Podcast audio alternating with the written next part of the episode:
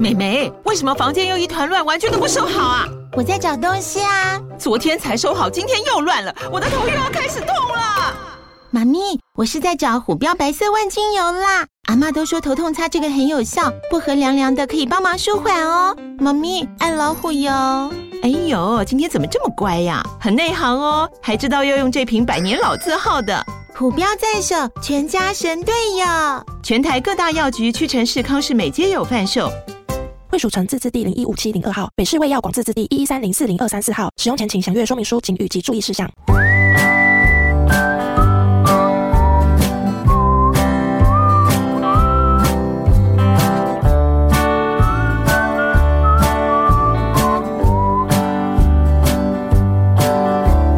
Welcome to Oli Mama School，欢迎来到懒人妈妈说故事。大家好，我是懒人妈妈 Samantha，我是懒人妞妞姐姐。你现在收听的单元是懒人妈妈原创故事。喜欢我们的故事，欢迎在 Apple Podcast 或是 Spotify 订阅并留下五星评论，也欢迎在 Mr. Box 或是 First Story 参加月赞助的活动。小朋友们或爸爸妈妈可以留下你们听后的感受，懒人妈妈会选择适合分享的，在节目当中回答或是跟你打招呼哦。我是怎么生出来的？作者：懒人妈妈。在森林小学的教室里。有一个干净、漂亮又布置得七彩缤纷的鱼缸，鱼缸里住着几只孔雀鱼。孔雀鱼顾名思义，它们的尾巴特别的美，在大的鱼缸里搭配丛丛水草，一群鱼游来游去的时候，就像天上七彩的小鸟飞舞一样。在鱼群当中，有两只鱼，公的。叫做小斑，母的叫做小咪。小咪生了一只小鱼，小鱼的名字叫做小毛。终于有一天，小毛好奇问了妈妈：“妈咪，我是怎么生出来的呀？”这个问题很好，我需要花一点时间想一下怎么回答你。妈妈思考着，怎么解释可以让小毛听得懂呢？我们鱼类有许多种不同的生殖方式，大部分的鱼是卵生动物，它们呢是用体外受精的方式来受精的。不过，像我们孔雀鱼或是鲨鱼就不太一样哦。我们呢是属于体内受精的卵胎生鱼类。什么是受精啊？在动物、昆虫、鱼类的世界，大家为了要延续生命，生出更多鱼宝宝、独角仙宝宝、羊驼宝宝，或者是人类宝宝的时候，由雄性动物，就是生理构造是男生的动物。提供一种叫做精子的东西，雌性动物，也就是生理构造是女生的动物，身体里面呢，则有着叫做卵的东西。不同的生物，它们会有不同的方式让精子和卵子结合，它们碰在一起之后啊，这颗卵就会变成受精卵了。也就是说，你的爸爸小斑，他的精子。和我身体里的卵子结合，成为了一颗受精卵。这个受精卵长大之后啊，就变成你了哟，小毛。可是我不记得我以前是一个受精卵呢。我也会游泳吗？哈哈哈，小毛，不同的生物啊，从成为一颗受精卵到逐渐长大变成宝宝，都有不同的过程哦。你还是受精卵的时候，住在我的肚子里，我们总是一起游泳，一起呼吸。我唱歌的时候，你安静的听；我喝水的时候，你尽情的吸收。大约一个月左右，你就被我生出来了。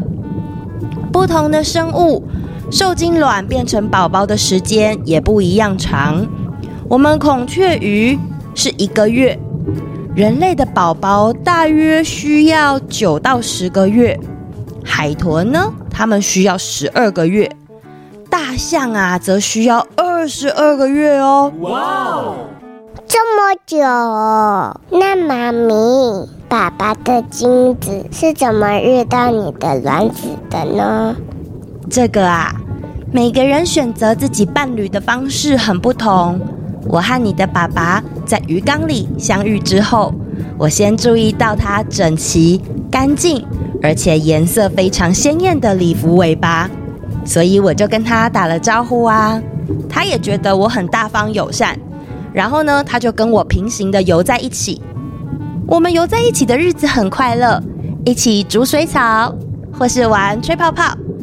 然后我们觉得，如果可以生出宝宝加入我们，那就更美好了。于是啊，爸比就用他的生殖器将精子放到我的身体里，这个行为就叫做交配。顺利的话，他的精子就会在我的身体当中遇到卵子，这颗卵子就像我刚刚说的，会变成一颗受精卵哦。那我也有一起吹泡泡的好朋友。我可以跟他交配生小鱼吗？嗯，小毛，因为你现在才刚出生一阵子，还没有性成熟，所以啊，现在就生小鱼还不是时候哦。等你长得到变成成年鱼的时候，你会渐渐的对生育或者是交配感到有欲望。现在的你如果有喜欢一起玩的好伙伴，你可能会跟他玩咯叽咯叽的搔痒游戏，或者是偶尔抱抱对方，这些都是对别人表达温柔的感觉，不一定要交配啊。可是有时候别的小鱼不跟我抱抱，这也是很正常的哦。我们都会有不想要被其他的人碰到身体的时候，所以啊，我们要学会尊重其他人的身体，也要懂得保护好自己。不管是身体的什么部分，都需要尊重。生殖器官这个东西，因为未来啊可能会有繁衍下一代的需求，我们更要保护好。那个也是属于自己的隐私哦。妈咪，我知道了。那我现在想跟你抱抱，可以吗？当然没问题啊。后记时间，妞妞，妈妈想问你啊，你觉得小宝宝都是怎么出生的呢？就我们以前是猴子，然后猴子变成人的时候，爸爸妈妈早就出生了，然后其他人生出来的时候，我们还是小 baby，全部人都是小 baby，等爸比妈咪长大。然后我们就被生出来了。好，那我来问妹妹哦。来，妹妹木木，请问你，你觉得你是怎么出生的呢？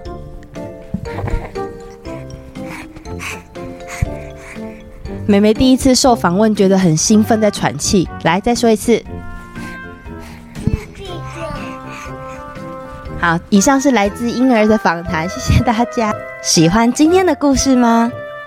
孔雀鱼小毛、小咪还有小斑，是妞妞姐姐最近在学校认养的小宠物。有一天，妞妞回家后告诉我，小咪生了小毛。我们讨论了鱼宝宝是怎么生小鱼的。那天，她也问了我关于木木妹妹是怎么出生的。综合了这些问题，我写了今天的故事，希望可以稍微回答给好奇的孩子们收听。如果小朋友你们还有关于生宝宝的疑问，欢迎你们留言，指名给孔雀鱼小咪，小咪会想办法再回答你们的问题哦。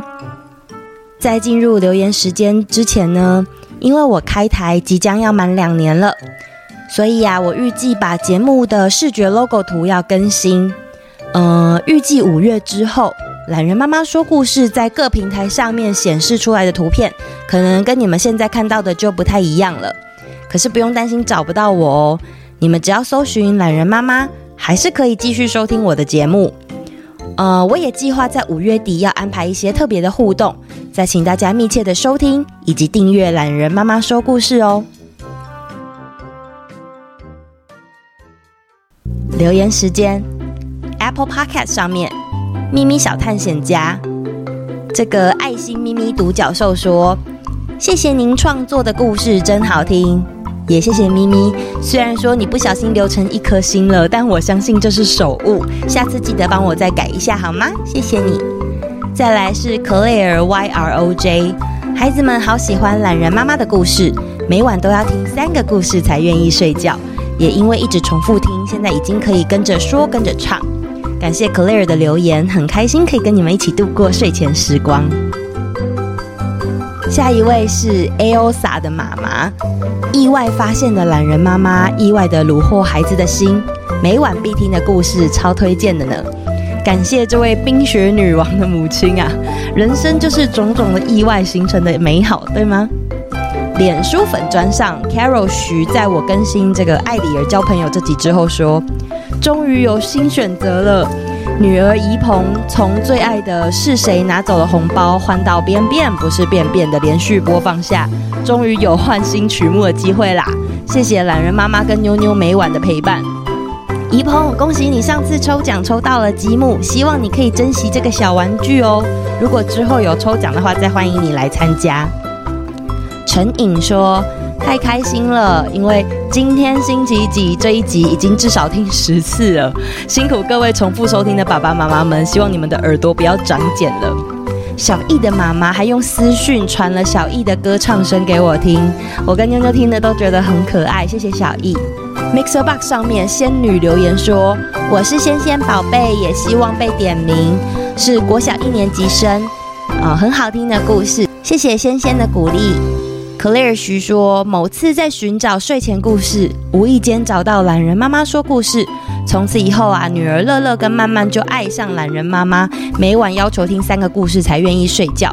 前几天因为接触确诊个案，这阵子我们必须停课，开始居家隔离的日子。因为每晚睡前都会听故事，白天就会听到姐妹两学懒人妈妈跟妞妞姐姐的开场，开心唱着便便歌。乐乐慢慢听完故事，也听了后面的留言时间，期待可以念到他们的名字。谢谢乐乐跟曼曼，还有你们的妈咪这么有耐心的帮我留言。妞妞刚好有两个很好的朋友，就叫做乐乐跟曼曼，哎，真是太巧了。这阵子呢，疫情再度的越来越严重，那很多小朋友在家隔离，呃，学校又停课。希望大家在家的时候，除了收听故事，也可以自主找出好玩的故事书来阅读。其实书本的世界啊是超级大的哦。虽然说不能上课或者是到处出门游玩，但是在阅读的世界也是可以让自己的想象力无限延伸的。那你们也可以告诉我，你们都读了哪些故事哦，好吗？燕秋留言说：“谢谢懒人妈妈的故事。”小西瓜五岁中班，很喜欢听你说故事，也很喜欢妞妞姐姐在每一个故事里客串的桥段。谢谢小西瓜，谢谢燕秋，我们会继续努力的。Lin 说，儿子听完说一定要按赞，因为说得太好听了。